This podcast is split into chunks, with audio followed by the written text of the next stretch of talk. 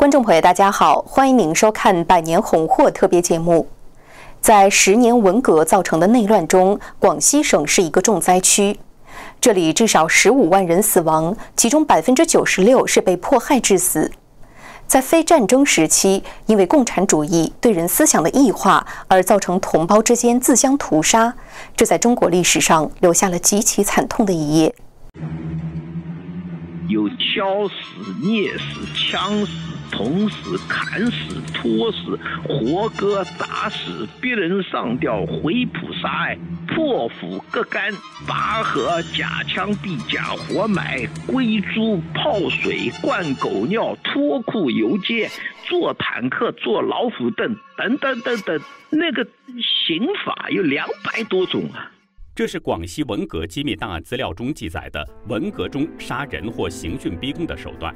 这份三十六卷七百万字的机密资料由宋永毅教授和他的团队编著，他们依据的是中共中央广西文革档案资料。这份有官方身份的机密资料记录了十五万人的非正常死亡。武斗死掉的，就两派打来打去死掉的是三千三百十二人，在非武斗的情况下被乱打死的、迫害致死的或者失踪的呢，大概是百分之九十六左右。所以你就可以看到，那些人都是被迫害死的。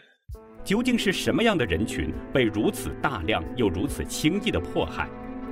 这个大屠杀主要是两类。第一类呢，是对失类分子及其子女的残杀，那就是地主、富农、反革命右派、黑五类及其子女。照理，子女是没有罪的嘛，就是说，只要是出身不好的，那就是把他们杀掉。他们的待遇是比猪狗都不如的。广西在布置杀那些人的时候，从来不把他们叫成杀人。这个文件中间都是说，为了庆祝革命委员会的成立，我们要杀这一批猪。各种莫须有的反革命组织当时在广西冒出一百多种，例如乐业县就找出反共救国团等十九个所谓反革命集团。经县革命委员会残酷追查，致使三百多名干部群众被打、被关、被公判。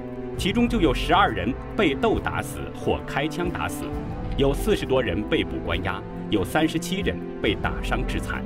在这场群众专政进行的大屠杀中，起最主要作用的是武装基层干部民兵。他那个堵杀本身，他不是为了结束生命，他是为了享受杀戮中间的感官和心理的快感。举个例子吧，他们把两个对立派的小头头。分别绑在两个庄子对面的，然后呢，就用刀把他们的肝挖出来，都是活割啊，割了一个，叫那个人在旁边看，那个后来也割了，而且呢，割的时候呢，还不让他们早死，慢慢的割。杀人不受谴责，还能带来利益，同时还有地方政权的鼓励。这场没有负罪感的屠杀，在广西发展的登峰造极，甚至出现人吃人的狂潮。